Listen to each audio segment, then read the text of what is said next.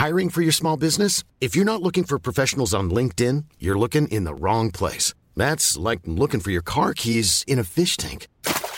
LinkedIn helps you hire professionals you can't find anywhere else, even those who aren't actively searching for a new job but might be open to the perfect role. In a given month, over 70% of LinkedIn users don't even visit other leading job sites. So start looking in the right place. With LinkedIn, you can hire professionals like a professional. Post your free job on linkedin.com slash people today. Salut les gars, j'espère que ça va. Je suis avec Marc en studio et je vous laisse ce message pour vous confirmer que la deuxième partie du podcast avec Nicolas Ourcade est montée. Il s'agira cette fois-ci de parler du pouvoir, réel ou non, des ultras au sein des clubs de foot, des, la difficulté des interdictions de supporters adverses à l'extérieur, euh, de comment faire un bon déplacement, comment organiser un déplacement, comment ça se fait que les autorités n'arrivent pas, et plein d'autres questions autour des, des ultras et un peu de leur diabolisation. J'espère que cette deuxième partie vous plaira. À très vite. Alternative football. Alternative football. Alternative football. Beaucoup en parlent, On parlera de l'effectif, de la gestion de l'effectif. Comment ils jouent les deux contre les gars mais peu le connaissent vraiment. Parce que tu sais que malheureusement, il n'y a pas que le foot dans la vie. Alternative football.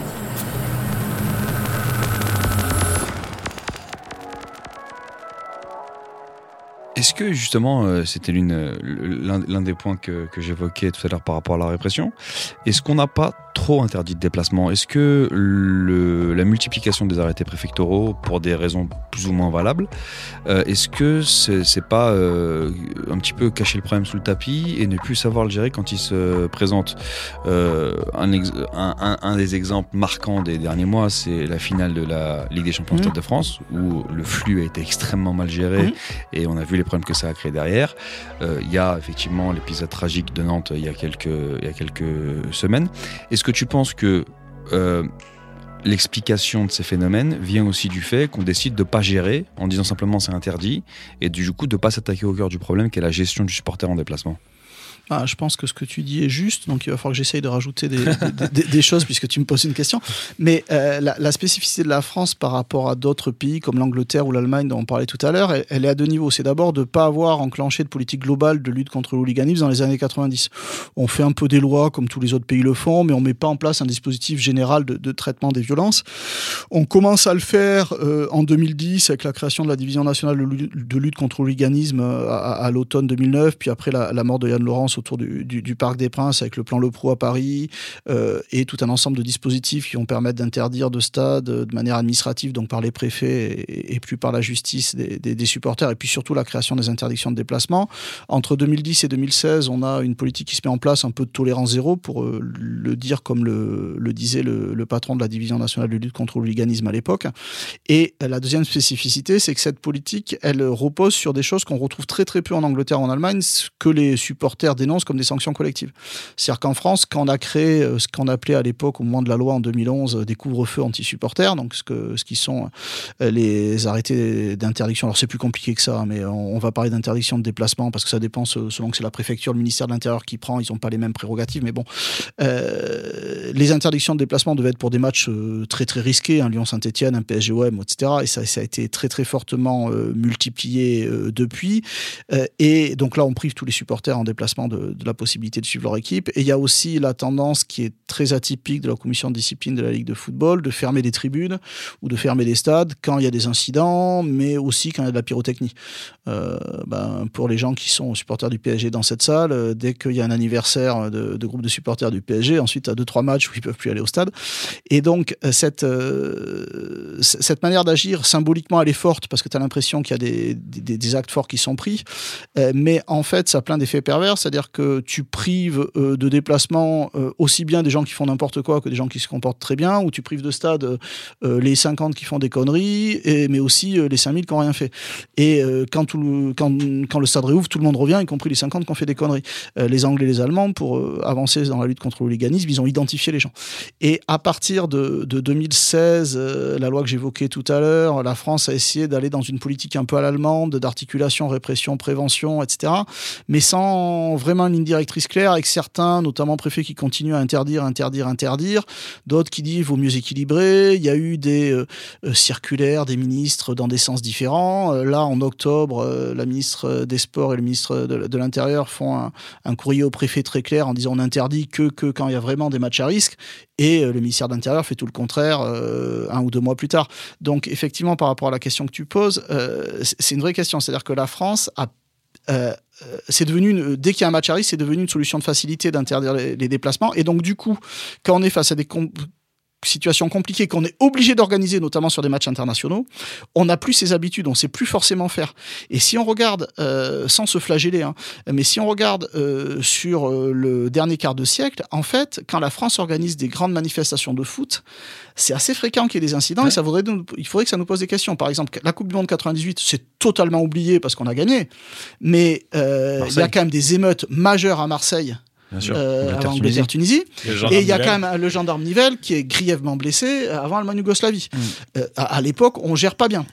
Euh, en 2000, les Belges sont aussi un peu plantés sur un match à Charleroi, mais euh, les Allemands en 2006, il y a eu des incidents, mais pas de cette ampleur-là. Et en 2016, au début, au tout début du tournoi, on se vote à nouveau sur euh, Angleterre-Russie dans les grandes largeurs. Alors après, la France récupère le truc, on arrive à, euh, donc on peut voir le côté positif, ils ont suggéré la fin du tournoi, mais on s'est quand même planté. Et là, sur, euh, sur la, la finale de Ligue des Champions 2022, euh, c'est un vrai gros problème parce que l'approche est pas bonne, parce qu'on traite les supporters de Liverpool comme des hooligans, ce qu'ils ne sont plus Et- pour la plupart. Et, et depuis des années. Et depuis ouais. des années, parce qu'on se plante dans la gestion des flux, euh, parce qu'on fait plein d'erreurs. Mm. Et au lieu de dire, bon, euh, on a fait des erreurs, on s'excuse, On vient, on vient de dire aux aux Anglais que c'est leur faute, alors que c'est grâce aux Anglais qu'on n'a pas de mort. C'est parce qu'ils ont connu Hillsborough, parce qu'ils euh, se sont déplacés partout et parce qu'ils savent que là, ils sont dans une situation extrême, qu'ils restent calmes, Ouais. alors qu'ils en prennent plein la gueule par les gens qui les détroussent, par les flics qui les gazent, etc. Et que finalement, il se passe rien. Donc, euh, c'est sûr que cette euh, finale de Ligue des Champions 2022, elle doit nous, nous questionner. Il faut qu'on s'interroge sur nos dispositifs. Et tant qu'on ne teste pas des dispositifs robustes, ben, voilà, on ne sait pas forcément les gérer. On voit par exemple sur la Coupe du Monde de, rugby, globalement, ça s'est bien passé, mais on s'est vautré sur euh, un match à Marseille, sur certains matchs à Bordeaux, sur les déplacements de supporters où les flux n'étaient pas bien gérés. Donc, euh, voilà, euh, qu'on soit bien clair, hein, les premiers responsables quand il y a des incidents, c'est les supporters violents qui cherchent à se battre. Mais on a aussi, les, autorités doivent aussi apprendre à, mieux gérer ça. Et là, le cas, le, cas le plus fantastique, c'est Lens Séville. On peut pas interdire par une vidéo sur Brut de jour avant le match euh, 300 supporters de Séville de venir. Euh, D'abord parce qu'on se ridiculise à l'échelle européenne. Euh, je veux dire, ça veut dire qu'on n'est pas capable de- d'encadrer si peu de supporters. Donc pour l'image de la France, c'est pas bon. Et quelque part, ça veut dire qu'on s'entraîne jamais. Et euh, vraiment, il faut qu'on soit conscient que depuis la finale la de la Ligue des Champions 2022, l'image de la France en termes d'organisatrice de, de, Ah de- de ouais. grands matchs a, a- a décru. Et il y a aussi un point, je voudrais finir là-dessus, c'est que en fait, euh, en Angleterre ou en Allemagne, ils ont connu des faux problèmes de violence, ils ont eu des morts, ils ont eu des, des- problèmes hum, supérieurs aux nôtres. Je, je, je minimise pas ce qu'il y a en Je France, mais euh, il y a l'idée que le foot, c'est quand même quelque chose d'important, et donc on peut pas priver des fans qui n'ont rien fait de déplacement. Et euh, en France, euh, culturellement, le foot est quelque chose de moins important, donc l'idée d'interdire les, les- les gens de déplacement, euh, ça s'entend beaucoup plus facilement. J'attire votre attention sur le fait que c'est pas absurde. hein. Tu peux tout à fait tenir le, raisonnement que la police a autre chose à faire que sécuriser des matchs de foot, on a des risques terroristes, euh, il y a tout un ensemble de, sujets sur lesquels la, police est mobilisée, qu'il faudrait avoir moins de forces de l'ordre sur les stades, je- je- j'entends ça. Mais euh, la France a quand même vraiment un rapport au foot différent qui fait que euh, dans les années 2010, comme je l'évoquais, on a pu prendre des mesures très radicales contre les supporters euh, sans qu'on se rende compte vraiment des impacts que ça avait euh, sur les libertés publiques et sur finalement une masse de supporters qui n'avaient pas causé de problème. Et donc pour moi, le gros enjeu aujourd'hui, c'est qu'on arrive à tirer des leçons de ce qu'ont fait d'autres pays. Et tant qu'on n'arrivera pas à individuellement identifier les fauteurs de troubles euh, dans les stades et les écarter durablement des stades, on a, on nous parle d'interdiction de stade à vie. Bon, ça existe dans aucun pays. Euh, en France, ça peut aller jusqu'à 5 ans. Or, ben, même quand des gens font des grosses conneries, ils ont rarement 5 ans d'interdiction de stade. Si on mettait déjà 5 ans d'interdiction judiciaire de stade à tous ceux qui font des bonnes grosses conneries dans les stades, euh, tu, euh, tu apaises quand même très très fortement la situation. Et pourquoi Mais ils tu- font Vas-y, vas-y. Non, non, mais parce que tu, tu- tu- tu touches à un point central qui revient très régulièrement, et ça, ça je le note, c'est sur tous les sujets qu'on tra- traiter, le côté culturel de la France euh, vis-à-vis du foot et du sport revient souvent. Euh, le côté, de toute façon, euh, auquel le sport, c'est un loisir, c'est le foot, c'est sûrement un truc de beauf, donc il y a un manque de considération pour le sujet sportif et le sujet football qui, je pense, amène à ce, à ce genre de problème. Alors que Darmanin était arbitre. De Oui, foot. alors on a que- fait ouais. son portrait dans ce foot, Oui. Darmanin Ah, arbitre. J'ai lu ça. Et et, euh, il y, a, il y a- il y a quelque chose, on, on a, tu, as évoqué, euh, tu as évoqué Yann Laurence et ce fameux euh, PSG Marseille, et, et, et- et on a évoqué les interdictions de déplacement. Je trouve qu'on oublie régulièrement euh, que l'un des facteurs de ce qui se passe ce, ce soir-là, et je suis bien placé pour en parler parce que j'y étais, j'étais en tribune Auteuil, c'est que c'est une des premières, c'est c'est une des premières interdictions de déplacement. C'est qu'il n'y a, pas- il y a, il y a, pas les- il y a pas les supporters marseillais ce soir-là. Et l'une des raisons pour laquelle tu as une cristallisation des tensions euh, entre les supporters des virages, c'est le fait que bah T'as euh, pas d'ennemi commun t'as pas d'ennemis communs. C'est-à-dire que dans le stade, euh, je- les- les- quand, quand à, à l'époque les, les supporters adverses étaient collés au virage Auteuil, c'est plus le cas maintenant.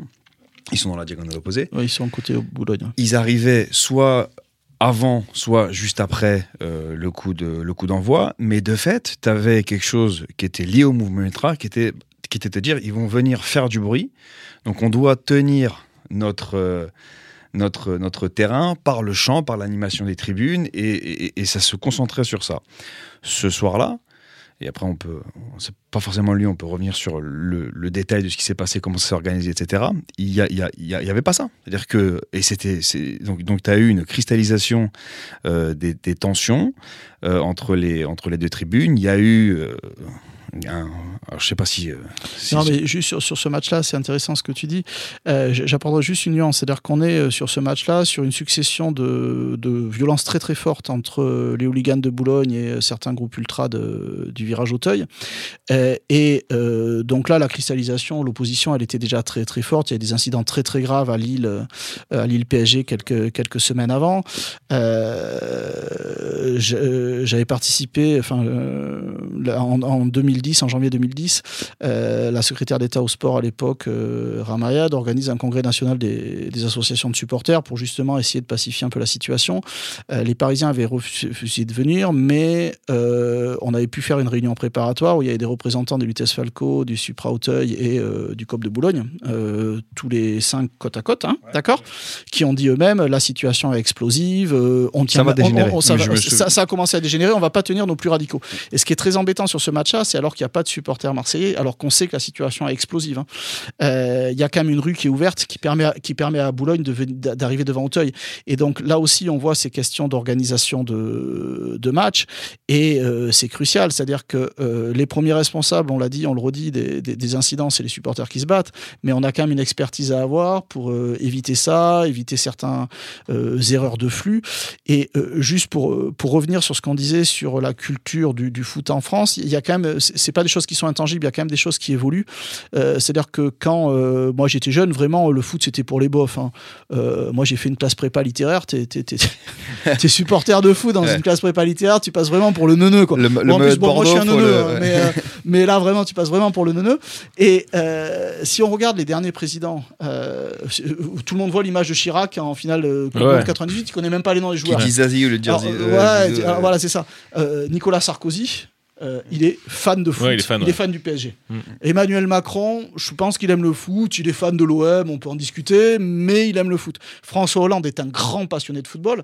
Et donc, euh, ça, ça montre aussi qu'il y a une évolution du rapport au foot, euh, auquel aussi des médias comme SoFoot ont participé. C'est-à-dire qu'après, enfin, au- autour de la Coupe du Monde 98 et, et- et ensuite, va se développer via les débuts d'Internet, via certains médias, tout un ensemble de cultures autour du foot. Et moi, il y a des trucs qui, qui- qui- qui ont pu marquer. C'est-à-dire que tu as eu des dans des grands lieux, au MUSEM, à l'Institut du monde arabe, euh, dans des musées régionaux, des grandes expos sur le football, y compris sur la culture des tribunes.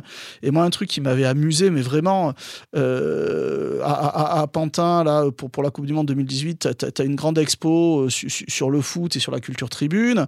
Et donc, moi, j'ai euh, été supporter, puis sociologue, j'ai observé dans les années 90 les, les premiers tifos, etc. Et je voyais comment c'était difficile à l'époque de faire participer les gens dans les tribunes. Ils comprenaient pas pourquoi tu leur donnais des feuilles, qu'est-ce que ça allait faire, qu'est-ce que tu m'emmerdes. Aujourd'hui, les gens te demandent la feuille pour participer au Ouais. tifo.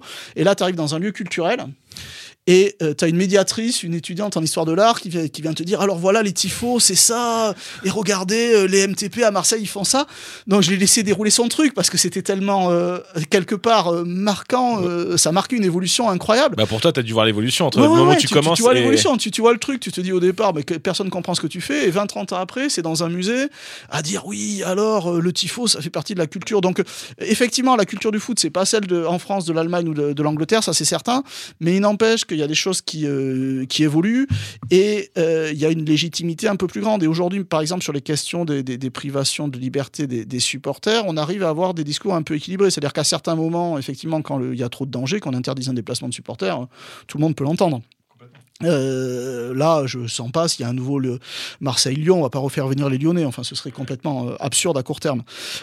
Par contre, il y a plus de gens qui, peuvent comprendre qu'il y a quand même des questions qui se posent sur jusqu'à quel point euh, on atteint les libertés des, supporters de foot. Et ça s'est vu notamment quand il y a eu des projets, par exemple, d'interdiction administrative de manifester, comme on peut avoir des interdictions administratives de stade, dont on parlait tout à l'heure, des interdictions individuelles. C'est-à-dire qu'avant même que tu aies fait quoi, quoi que ce soit, on peut t'interdire de stade sur la base d'un rapport de police parce que tu as fait telle ou telle connerie. Euh, ce qui présente plein d'avantages. C'est-à-dire que là, tu n'as pas besoin d'attendre la procédure judiciaire et un préfet peut dire bah, cet individu, il est dangereux, je l'interdis de stade 3 mois, 6 mois, ok. Euh, sauf que c'est une, une mesure qui a pu être dévoyée, qui a été beaucoup utilisée pour l'allumage de fumigène ou pour la contestation du plan Le Pro à Paris avec euh, beaucoup d'interdictions. Et si tu appliques ça aux manifestations, comme il y a eu un projet, Edouard Philippe a eu un projet en 2019, ça veut dire que si moi j'ai envie de manifester, on peut m'interdire préalablement sans que j'ai rien fait parce qu'on suppose que j'ai mal me comporté. Et là, les gens se sont dit, ah oui, c'est c'est quand même un peu bizarre. Et euh, Sacha Houlier et Marie-Georges Buffet ont fait un rapport là-dessus sur le supporterisme. Donc Sacha Houlier est le président de la commission des lois, Marie-Georges Buffet, ancienne ministre des Sports. Donc c'est pas n'importe qui. Alors Sacha Houlier n'était pas euh, président de la commission des lois au moment du rapport en 2020, mais on a quand même un président de la commission des lois euh, en France qui est un supporter assumé de l'Olympique de Marseille qui est un fan de foot. Euh, donc voilà, il y a des évolutions qui sont fortes, ce qui fait que moi je m'étais épluché tous les débats parlementaires. Alors dans les années 90, je, je les avais pas observés en direct, mais j'ai épluché ensuite. J'ai épluché dans les années 2006, 2008, 2010, 2011. C'est- C'est c'est pitoyable. Enfin, je veux dire, les gens ne comprennent les députés et les, sénateurs, pour la plupart, ne comprennent pas de quoi ils parlent et euh, prennent des mesures qui certaines peuvent se comprendre, d'autres sont un peu, absurdes. À partir de 2016, il commence à y avoir dans l'hémicycle des gens qui sont informés, des gens qui comprennent les enjeux, qui peuvent prendre des, mesures répressives parce qu'ils ont compris pourquoi, ou des mesures préventives. Et ça s'explique aussi ben, par le fait qu'il y a euh, une constitution, on n'en a pas trop parlé, des associations de supporters, euh, de manière à la fois locale mais aussi nationale. À l'échelle nationale, aujourd'hui, il y a l'Association nationale des supporters en France qui rassemble des groupes ultra mais pas que, et qui est capable de, euh, d'aller travailler avec les parlementaires pour expliquer pourquoi il y a tel ou tel problème, qui sont euh, capables d'aller, comme ils l'ont fait aujourd'hui au Conseil d'État, pour contester des arrêtés d'interdiction, qui sont capables aussi à un moment de ne pas contester certains arrêtés parce qu'ils savent eux-mêmes qu'il y, a, qu'il y a un risque. Donc on a aussi une maturité des acteurs collectifs supporters qu'on avait qu'on a aujourd'hui et qu'on n'avait pas il y a, ne serait-ce qu'une une dizaine d'années. Donc, euh, euh, si, on revient sur la situation actuelle, et on a eu euh, des violences récentes, il faut les situer dans un contexte. C'est-à-dire qu'on ne peut pas dire qu'il y a une augmentation des violences. Pour ceux d'entre nous qui ont connu les années 90 autour du Parc des Princes ou même les années 2000, dire qu'il y a une augmentation des violences aujourd'hui, ça fait rigoler parce que c'est pas vrai. Voilà. Donc, par contre, il n'y a pas d'augmentation des violences par rapport à 20 ou 30 ans. Par contre, il y a un peu plus de violence depuis le retour de la crise sanitaire. Euh, Il n'y a pas d'augmentation de la violence entre cette saison et la saison dernière. En revanche, il y a eu des faits très graves. Euh, les, incidents sont été des, sont été des, gros incidents. Et donc euh, là, l'enjeu pour les traiter, c'est de ne pas se dire qu'on va appliquer telle solution miracle en sortant la baguette magique, mais euh, de voir bah, les expériences étrangères, ça repose toutes, on a parlé de l'Angleterre ou de l'Allemagne, sur une politique globale et cohérente qui articule les différents acteurs, qui n'est pas forcément la même dans les deux pays, mais qui est cohérente. Et la France a quand même certains outils. On a les référents supporters à l'échelle des clubs, on a cette instance nationale qui permet aux gens d'échanger. Euh, la division nationale de lutte contre le hooliganisme, si elle était renforcée, pourrait faire un travail d'anticipation des risques encore euh, plus important. Et je pense qu'on a tous pris conscience au niveau des, responsables du football que c'est l'anticipation de l'organisation des matchs qui permet qu'il se passe bien. Le problème, c'est qu'une fois qu'on a dit ça, euh, on n'arrive pas toujours à le faire. C'est-à-dire que tout le monde est conscient qu'il faut faire avant un, mois avant, il faut voir, paf, comment j'organise le match. Et euh, ben, dans certains cas, ça se fait, et dans d'autres cas, euh, trop souvent, ça se fait pas, et on se retrouve euh, trois jours avant le match avoir une interdiction qui tombe de nulle part. Si tu interdis un mois avant un PSG-OM aux supporters marseillais de venir à Paris, dans un contexte six mois avant les Jeux Olympiques d'épuisement des forces de l'ordre, je pense que les gens peuvent le comprendre. Euh, Si tu interdis un, euh, un Lorient, un Lorient euh, contre euh, euh, quel, club Un Lorient-Strasbourg, les déplacements de, Strasbourg à Lorient, je, je pense pas qu'il y, y ait eu ça récemment, mais enfin, on a eu des matchs euh, mineurs avec des interdictions de déplacement euh, qui tombent trois jours avant, ça les gens le comprennent pas. On a eu la, on a eu on a, toujours hein, justement un peu la danger sur euh, sur la France, euh, sur euh, bah, le, côté culturel dont on a parlé, sur aussi à raison la gestion, euh, la gestion euh, euh, des supporters, notamment euh, des flux des supporters qui se déplacent, etc. Il y a un truc, je pense qu'on peut en revanche reconnaître aux, supporters et au club français, c'est que quand ça se passe bien, t'as des vrais spectacles dans les stades.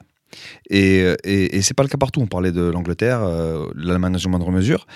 Euh, le côté euh, acteur du supporter et des ultras, il est avéré et assumé. Tu parlais tout à l'heure de quelle place on lui donne, à Mhm. quel point ce sont des Mhm. protagonistes. Euh, ça, c'est quelque chose qu'on arrive encore à faire en France. On sait le faire. En Angleterre, euh, t'as as certains mythes. hein. Liverpool, c'est incroyable. Alors, euh, chacun se fera son idée. Euh, je veux pas vous spoiler, mais si vous allez à Liverpool, c'est bien 5 minutes quand ils chantent au début, puis après tout le monde s'assoit et regarde le match, effectivement. Ça dépend Donc- sur les gros gros matchs. C'est-à-dire qu'effectivement en Angleterre, la- l'ambiance va être sur les très très très gros gros matchs de championnat, éventuellement sur des gros matchs de Coupe d'Europe. Et en général, c'est plutôt les supporters visiteurs qui chantent. Mais euh, l'Angleterre, c'est une culture tribune différente. C'est une culture qui est très centrée sur les chants. Le chant, il n'y a pas de tifo, Il n'y a pas de tifo, y il a n'y rien de spectaculaire. il y a pas de pyro. a- et quand tu fais asseoir les gens et que tu leur fais payer euh, des sommes incroyables, euh, bah, ça chante un peu, mais ça chante plus. Par contre, effectivement, ce que la culture ultra dont, dont- dont on a parlé apporte, c'est ce, côté spectacle et ce côté euh, sympa. Euh, moi, donc, je suis, je suis supporter des Girondins de Bordeaux. Le club, footballistiquement, c'est très très moche. Le stade est excentré, difficile d'a- Accès. d'accès, etc. Mais depuis la descente en Ligue 2, pour des raisons qui en partie m'échappent, euh, il y a une ferveur au stade qui est assez incroyable, qui fait que des jeunes peuvent être euh, super contents d'aller au stade. Et aujourd'hui, t'as pas le virage sud à Bordeaux, les gens vont pas au stade. Ouais, enfin, je veux ça. dire, euh, si tu prends, euh, alors Lens maintenant ça a changé parce qu'ils ont une grosse équipe, mais si tu prenais Lens quand ils étaient en Ligue 2 ou Saint-Etienne quand ils sont en Ligue 2, si t'as pas les supporters à Saint-Etienne, ouais. aujourd'hui il y a aucun intérêt d'aller au stade. non, Enfin, euh, de- je je veux dire, c'est ça qui apporte une plus-value. Mais enfin, tu vois, tu, tu prêches un convaincu. Moi, je, je me, je me, alors sans faire de mon cas personnel quelque chose d'intéressant, hein, mais moi, je suis, je, suis- venu au, au- au stade et au foot par, par, par, les tribunes. C'est-à-dire Mhm. que la première fois que j'ai été au, au parc, c'était à Bordeaux, 0-0, il pleuvait. Mais tu, je regardais pas le match. Enfin, tu vois, c'est, l'animation des tribunes, c'est les chants, c'est, c'est, c'est, c'est, c'est ça, qui- c'est ça, moi et je pense beaucoup d'autres personnes, qui nous a amené vers ça. Et, euh, et, je pense qu'effectivement, tu as des clubs, euh, tu as parlé de Saint-Etienne, tu as parlé de Bordeaux, mais Bastia, par exemple, qui est en train de remonter euh, Mm. les échelons avec un, un mouvement de, su- de supporters assez, assez, assez fervent. Bastia, c'est le club de la Corse. Il y a- y une vraie ferveur. ouais. Et, et- exactement, c'est- des clubs qui ont été maintenus à flot d'un point de vue populaire Mm. et qui ont pu capitaliser sur ça pour, pour, pour, pour se reconstruire, euh, qui, qui font que le supporterisme et le mouvement ultra sont des, sont des composantes extrêmement importantes du club. Dans les, je suis désolé, au début des années 2000, j'allais pas au parc parce que j'étais euh, j'étais euh, T'aimais pas Fabrice Pancrate? bah, euh, je, alors pour le coup, j'aimais plutôt bien Fa- Fa- Fa- Fabrice, euh, Fa- Fabrice. Je pourrais te citer d'autres joueurs, mais, mais t'allais pas au parc euh, nécessairement pour voir du foot ou parce que t'avais une garantie de victoire. T'allais vivre une expérience sociale. Mm. T'allais chanter, t'allais danser, t'allais, euh, enfin, tu vois, il y, avait quelque chose qui se passait, mais qui était lié à l'expérience. Euh, Bah, dès qu'il n'y a plus les résultats, de toute façon, tu vas au stade pour, euh, mais c'est ça, mais tu vois, mais- pour ce qui se passe dans les tribunes. et, et- et com- complètement, mais ça- je pense que ça a maintenu des gens euh, dans l'expérience football, et Bordeaux est un bon exemple actuel, euh, plus que ce qu'on veut euh, le dire. Et- et Mais tu- Strasbourg, Strasbourg, par exemple, Strasbourg, Ouais. qui est un club qui, qui, qui tombe au plus bas euh, Mm. du foot amateur et qui se reconstruit avec des dirigeants locaux et avec euh, des associations de supporters qui abandonnent pas le club, qui l'aident. Et euh, finalement, ben, euh, la Méno devient un sanctuaire, un endroit où les gens viennent en masse. Et aujourd'hui, c'est vachement intéressant puisque Strasbourg euh, est au cœur de, sujets sur la multipropriété des clubs. Est-ce que ce club qui s'était reconstruit par un ancrage local va perdre son identité? Il y a des questions qui sont, qui sont fondamentales. Alternative football.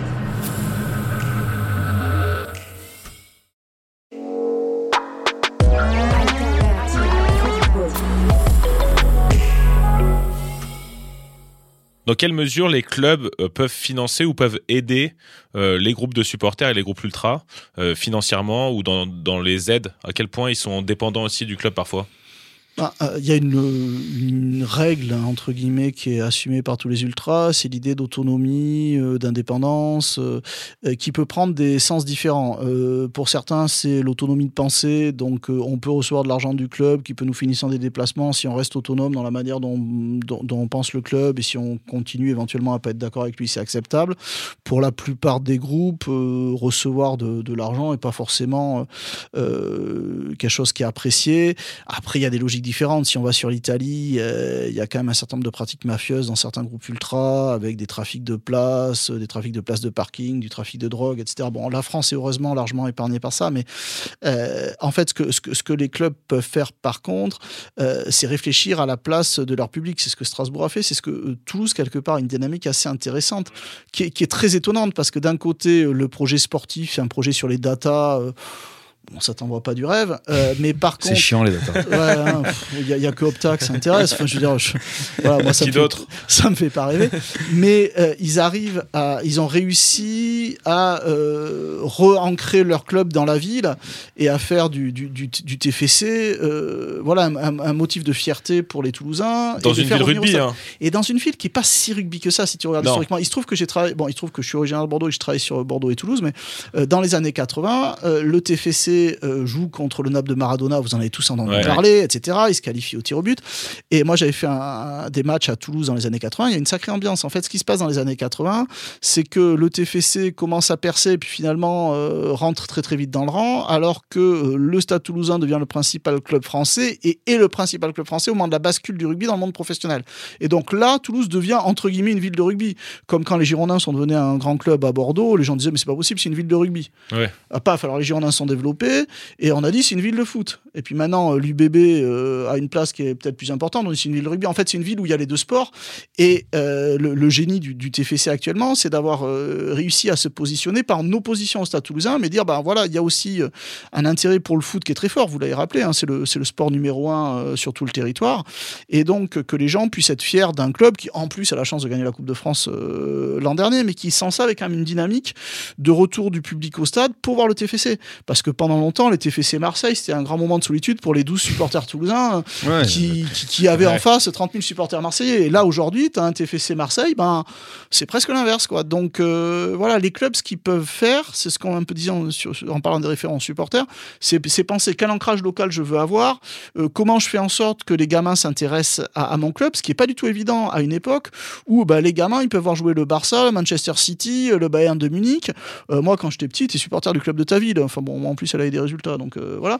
Mais euh, là, aujourd'hui, euh, tu as, plein de gamins qui peuvent être tentés vers, euh, d'aller voir d'autres clubs. Et déjà, si tu arrives à, dans ta base locale, faire en sorte que les gamins ils soient contents d'aller au stade et contents de revenir, donc il faut que tu leur fournisses une qualité de spectacle sur le terrain. Mais si tu leur fournis, comme disent les gens du management du sport, une expérience stade intéressante, c'est pas mal.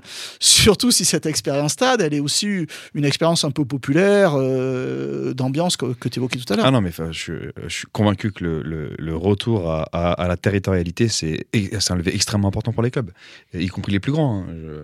Je- encore une fois, sans faire du cas du, du PSG ou de Marseille euh, euh, des, des, des, des cas plus importants que les autres. Euh, Dans cette mondialisation du football, dans l'individu- individualisation du football, qui, qui fait qu'aujourd'hui, les, les générations suivent les joueurs, sont fans de Messi. Alors, je l'ai Ouais. suivi là, je l'ai suivi là, je l'ai suivi là le, le retour à ce que représente le club dans le tissu social local et ce que dit le club de la ville, je, pense que c'est un levier extrêmement important. C'est- Et c'est euh, et c'est euh, euh, et c'est aussi de ça que sont garants les ultras, parce que les ultras, par définition, ils sont du coin. Euh, des ultras qui font 900 km tous les week-ends, euh, ça existe. hein, je- Ah, il y en a, oui, c'est- mais, euh, c'est un peu comme les poissons volants, quoi. C'est pas le. Il y en a pas mal hein, sur, des, sur des gros clubs comme, euh, comme l'OM. Ils ont beaucoup de.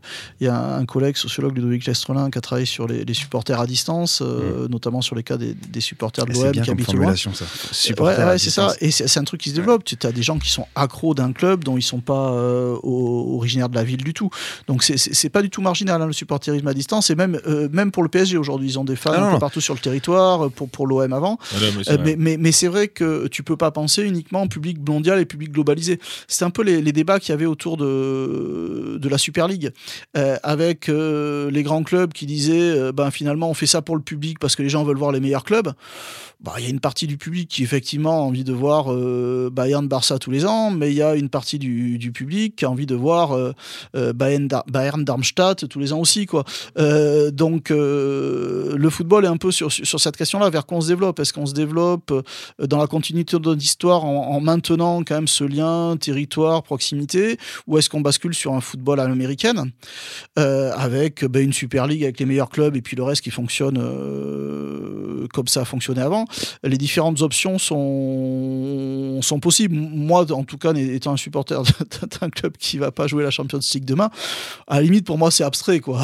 Oui, Si tu veux, tu peux avoir. Euh, je- euh, je- moi, Bayern, Bayern, euh, Barça, quand j'étais petit, ça m'excitait comme un, comme un pou. Mm. Maintenant, t'en as tous les Oui, deux jours. as toutes quoi. les saisons, ouais, t'as tout le temps. ça Et perd, puis- ça banalise. Et puis c'est vrai que le, le, le- phénomène du supporter à distance, c'est une, c'est une expression que j'aime beaucoup et je vais réutiliser ça. Euh, effectivement, il était extrêmement présent, il était, euh, et d'ailleurs depuis, depuis, euh, de- depuis très longtemps, mais mon point c'était aussi, plus tu arrives toi à être proche de ton identité, plus je pense que même tes supporters à distance vont sentir leur appartenance au club renforcée par ça. C'est ce que Ludovic montrait sur les, sur les supporters marseillais. Ouais, c'est- C'est-à-dire Ouais. même quand t'étais loin. Plus tu- l'OM est marseillais, plus Ouais. les Marseillais d'ailleurs Voilà, euh, on vit- vont on sentir vit de coller à cette Et C'est pareil identité. pour Paris. Bon, alors en plus, Marseille, c'est une identité particulière, une ville cosmopolite qui s'est construite sur euh, une identité particulière. Mais c'est vrai que les supporters à distance de l'OM collaient à cette identité marseillaise de manière très forte.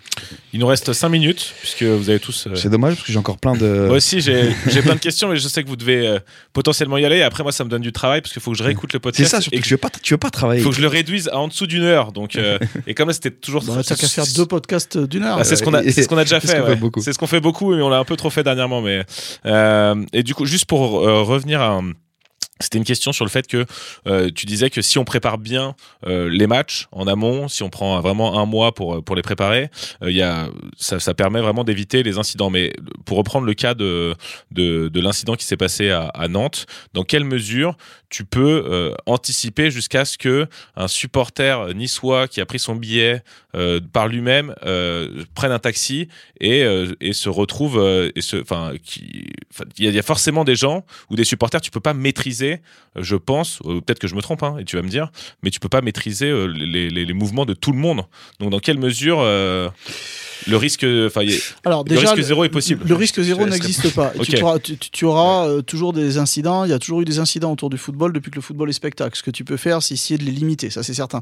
Mais il y a deux incidents qui sont intéressants sur la période récente, c'est le Marseille-Lyon et euh, le Nantes-Nice. Le Marseille-Lyon, euh, le match a été énormément préparé en amont.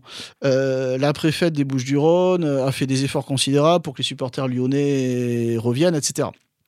Euh, sauf que ça se passe mal parce qu'il y a toujours ce problème d'accès des bus, des joueurs et des supporters visiteurs à Marseille. Donc ça, tant qu'on l'aura pas résolu, tant qu'on n'aura pas retrouvé des Mais ça, trajets sécurisés, c'est dit à la ville C'est un problème Ça, urbain, ça, oui, les mais gens, enfin, les, tu- les gens qui n'ont jamais été au vélodrome, je pense, euh, ont, ont du mal à le percevoir. Ouais, mais mais enfin, tu, tu dois quand même pouvoir. euh, ça fait quand même des années qu'il y a des problèmes à. Marseille. Il faut, en fait, Ouais, fermer les accès. Il y, a, il y a un moment où tu dois quand même pouvoir sécuriser ça.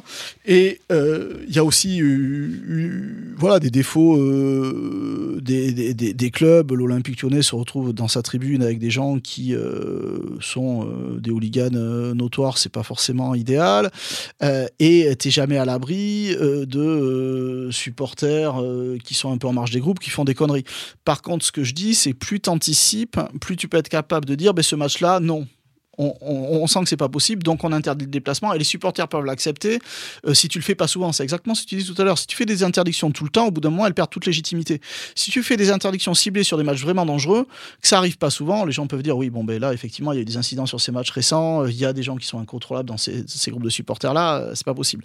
Il y a aussi une question de responsabilisation des associations de supporters. Alors, elles maîtrisent pas tout, mais elles peuvent faire en sorte d'éviter un certain nombre de confrontations Ce qui est intéressant, par exemple, sur Marseille-Lyon, c'est que certains leaders associatifs marseillais ont dénoncé ceux qui étaient à la bus en disant bah, Attendez, on s'est fait chier, on a discuté avec la, préfecture pour faire en sorte que les supporters puissent se déplacer. Là, quelque part, c'est un coup de couteau dans le dos que vous, nous mettez. Donc, euh, cet euh, exemple de Marseille-Lyon, il montre que bah, sur des matchs euh, risqués, bah, peut-être qu'à certains moments, il vaut mieux interdire et que si on veut assurer la sécurité, il faut l'anticiper comme ça a été fait sur ce match-là, mais vraiment que tout le monde joue le jeu. aussi bien la préfecture sur les trajets, les clubs pour vérifier que leurs supporters vont pas faire des conneries, les associations de supporters aussi pour limiter un, certain nombre de, débordements. Sur Nantes-Nice, d'abord, c'est un truc improbable, Nantes-Nice. C'est-à-dire que c'est euh, des supporters qui prennent un VTC euh, en respectant pas un arrêté d'encadrement et qui passent par un endroit où les gens vont au stade à pied et qui se font repérer. Ça commence à, bousculer les bagnoles. Et là, il y a des gens qui connaissent rien au truc, qui sortent avec euh, des matraques et des, couteaux. Et il y en a un qui donne deux coups de couteau. Alors, pour l'instant, c'est les informations qu'on a pu recueillir, voilà, soit par, l'enquête, soit, ce qu'on a, pu nous dire. Mais c'est une succession de, malheureux hasards, finalement. avec euh, une question quand même que doivent se poser euh, les associations de supporters à deux niveaux. C'est-à-dire, ben, quand tu respectes pas un arrêté d'encadrement comme on fait les Niçois, euh, ben, quelque part, tu te mets en danger et tu mets aussi en danger la possibilité de prochains déplacements. Alors, euh, on, en revient à la question précédente. C'est-à-dire que s'il y a trop d'arrêtés d'interdiction d'encadrement, ben, du coup, les gens font n'importe quoi. Si les arrêtés d'interdiction et d'encadrement sont bien euh, proportionnés au, au risque, des groupes de supporters qui les respectent pas, c'est absolument indéfendable et ils doivent balayer devant leur porte. il faut aussi que, dans le contexte actuel, les associations de supporters s'interrogent est-ce qu'on est obligé euh, d'attaquer les supporters adverses alors qu'on se plaint de ne pas pouvoir se déplacer. Donc oui, euh, je pense que là, il y a des, prises de conscience fortes à faire et c'est pour ça que euh, plutôt que des grandes solutions miracles, il faut que bah, tout le monde se mette un peu autour de la table et voir ses responsabilités. Les autorités ont des responsabilités, on a vu qu'elles n'ont pas su organiser certains matchs. Les clubs, parfois, font un bon travail avec leurs supporters, anticipent bien les risques, d'autres fois, ils font pas le boulot. Les associations de supporters, parfois, sont réglo et se font déborder par des types qu'elles maîtrisent pas et d'autres fois, elles font des conneries. Et donc, si on a arriver de sortir d'une logique un peu, c'est euh, les autorités contre les supporters, mais on cherche, on va parler management moderne, à faire du gagnant-gagnant. Euh, finalement, tout le monde a y gagné, que les, déplacements se passent bien, les supporters parce qu'ils peuvent se déplacer, euh, les autorités parce que c'est bien géré, il n'y a pas de problème.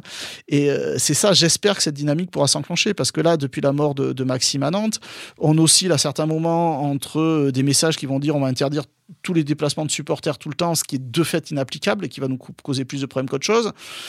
Euh, et d'un autre côté, on va dire ben, on va essayer de retravailler, etc. Pour l'instant, on n'a pas de vision euh, très claire.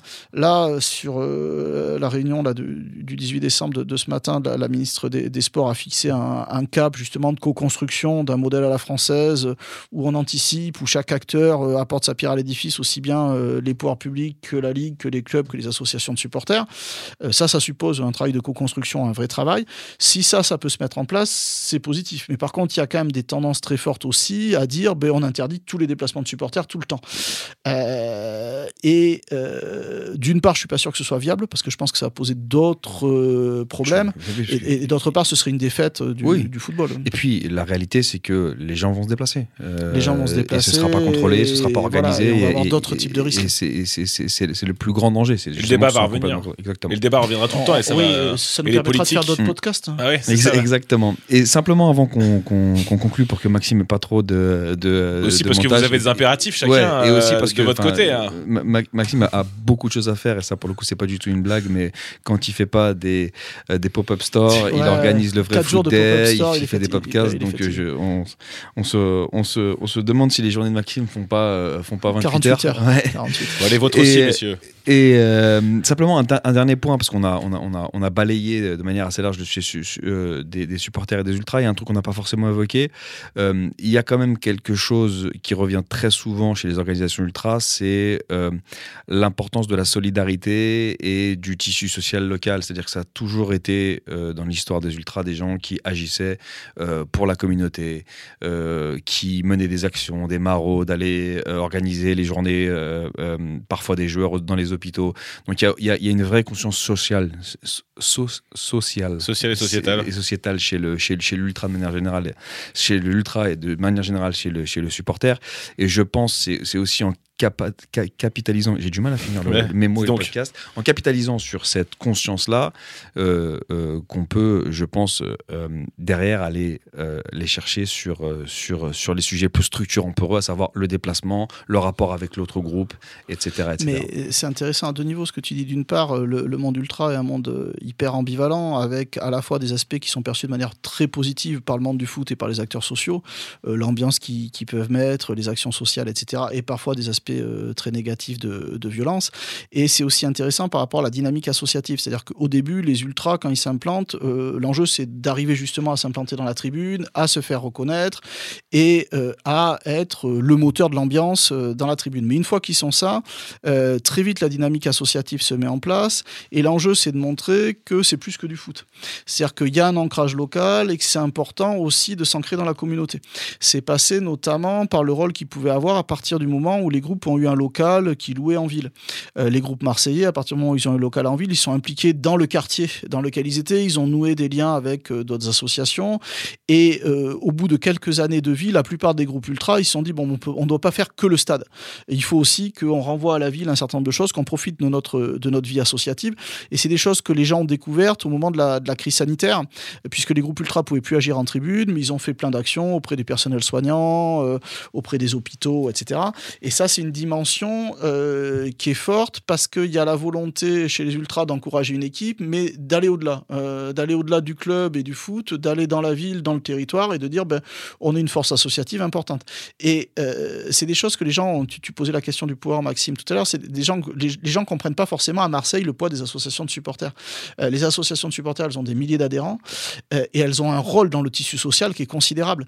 Et si tu comprends pas ce rôle-là dans le tissu social que peuvent avoir les associations de supporters à, Marseille, que pouvaient avoir à certains moments les associations parisiennes, bon aujourd'hui c'est un peu un peu différent, mais euh, tu comprends pas finalement ce que c'est l'ensemble de la dynamique ultra. Et euh, toute la question qui finalement s'est posée autour du, PSG euh, avec le plan Le Prou, c'est qu'est-ce qu'on fait des ultras? Est-ce qu'on considère que parce que euh, sous certains aspects il y a des débordements récurrents, des violences, etc., on vire complètement les ultras, ce que le PSG a tenté de faire pendant pendant six ans, ou est-ce que autre optique, on dit que bah, effectivement les ultras il y a des problèmes, mais il y a aussi plein d'aspects positifs comme ceux que tu as, as évoqués, et on essaye de développer les aspects positifs et de limiter les, les aspects négatifs. Moi, c'est plutôt là-dessus que j'ai essayé de travailler. Euh, voilà, et c'est une ligne de crête. Il faut être quand même, quand même, capable à la fois de limiter les aspects négatifs, parce qu'il peut y avoir des aspects négatifs dans ces groupes, c'est incontestable, mais euh, passer à côté de tout ce que ça peut apporter en termes de mixité sociale, d'action avec d'autres associations, c'est un peu dommage, parce que c'est vraiment des, des, acteurs associatifs majeurs, comme tu le disais, à, à mon avis, à, à juste titre. Et même de spectacle, parce qu'on en revenait, Tout tu à fait. n'as pas une bande-annonce sans que tu aies un plan Ouais. sur un joueur, un plan sur les tribunes, un plan sur un joueur, etc. Dernière question du coup pour conclure, quel avenir pour les ultras? Sont-ils euh, condamnés ou euh, à disparaître, à se taire? Ou au contraire il faut euh, dans, dans, toi ce que tu sens les dynamiques même vis-à-vis -vis des pouvoirs publics, est-ce que tu sens que le, le, le, les lendemains peuvent être euh, plus joyeux, plus co-construits, coopératifs euh? Qu'est-ce que tu ressens, toi J'ai envie de te dire que j'ai répondu à ta question. Je pense qu'il y, a deux possibilités. Soit euh, on arrive à euh, construire un football dans lequel les groupes de supporters ont une place, ce qui suppose qu'ils soient reconnus comme un acteur à part entière, et ça suppose qu'eux aussi jouent le jeu pour euh, limiter certains débordements. Soit, au contraire, ben, soit la radicalité ultra, soit la radicalité de la réaction sociale parfois qui peut être à côté de la plaque, fait que ben, les ultras disparaîtront. Alors ça paraît difficile à court terme parce qu'ils ont vraiment un ancrage dans le football et dans la ville qui est, qui est important. Donc il me paraît plus réaliste euh, pour la société et pour le monde du foot de dire, ben voilà, on a un acteur qui est quand même un acteur majeur dans la vie associative de plein de villes. Euh, comment on en tient compte euh, Comment on s'appuie sur ce qu'il peut nous apporter en euh, limitant un certain nombre de, de nuisances Et euh, pour revenir à ce qu'on disait tout à l'heure, quand même, il y a il y a aujourd'hui à la tête d'un certain nombre de groupes ultra euh, des gens avec qui on peut dialoguer. Euh, et euh, donc, ben, il faut arriver à construire avec eux. Il faut arriver aussi euh, que eux se remettent en cause sur certains aspects, notamment euh, dans le rapport à la violence. Je sais bien que ça fait partie intégrante du milieu ultra et que c'est un truc euh, avec lequel ils ont du mal à rompre. Mais euh, si tu veux continuer à te déplacer, si tu veux continuer à être entendu, à un moment, il faut être capable aussi de mettre un peu d'eau dans ton. Ouais, ouais, non, mais et puis, alors espérer, euh, avec toute la naïveté qui est la mienne parfois, qu'effectivement on va vers une construction et que c'est quand même, enfin, le, mouvement ultra à, fait partie de notre football. Euh, il contribue, est un acteur, ça, on l'a établi. Mais, euh, mais ça, le rend meilleur dans le spectacle, dans l'envie d'aller au stade. Et c'est aussi important pour les clubs d'amener des gens au stade, parce que les revenus stade, c'est quand même une ligne importante euh, en, fin d'année. Euh, et puis, il y a aussi des choses qui vont dans la bonne direction. C'est-à-dire que pendant très longtemps, les, euh, la pyro, donc les fumigènes, étaient un vrai problème. Ça s'est euh, relativement assoupli. Dans, dans une phase plus ou moins de test sur le fait de les utiliser. Tu as aussi la, la, enfin, tu as aussi la technologie qui évolue. Euh, tu vois maintenant des, as maintenant des fumis froids, euh, c'est-à-dire qui présentent des risques de blessures moins importants.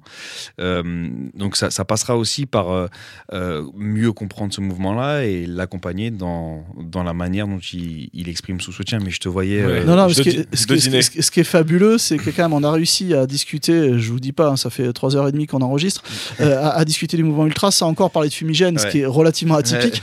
Ouais. on est dans une période un peu particulière en France parce que la France est un pays très avancé en ce sens qu'il y a une expérimentation pour de la pyrotechnie encadrée qui intéresse certains groupes.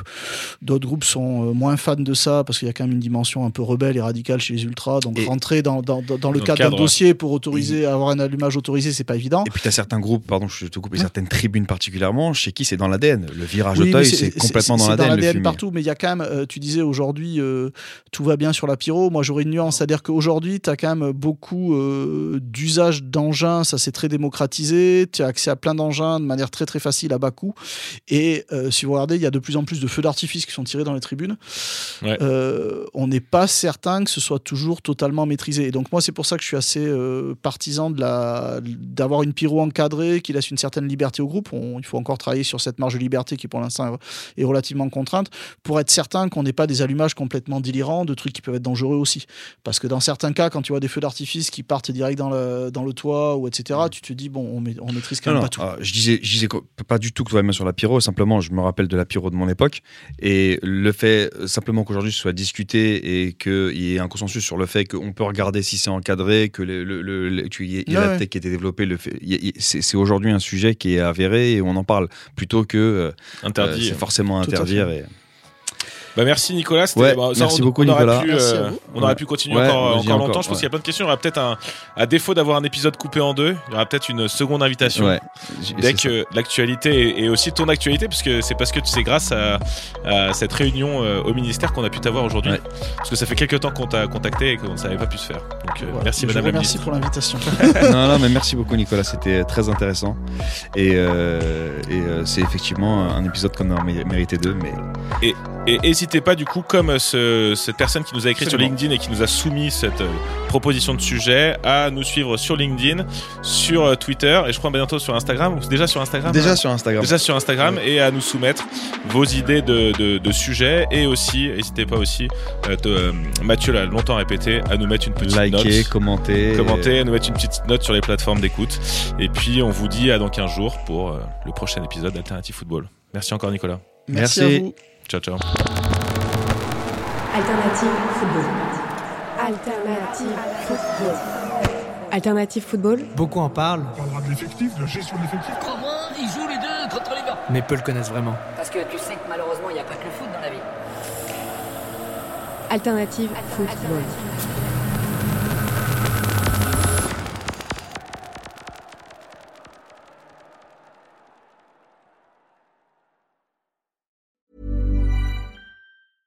Mom deserves the best, and there's no better place to shop for Mother's Day than Whole Foods Market. They're your destination for unbeatable savings, from premium gifts to show-stopping flowers and irresistible desserts. Start by saving 33% with Prime on all body care and candles. Then get a 15-stem bunch of tulips for just $9.99 each with Prime. Round out Mom's menu with festive rosé, irresistible berry chantilly cake, and more special treats. Come celebrate Mother's Day at Whole Foods Market.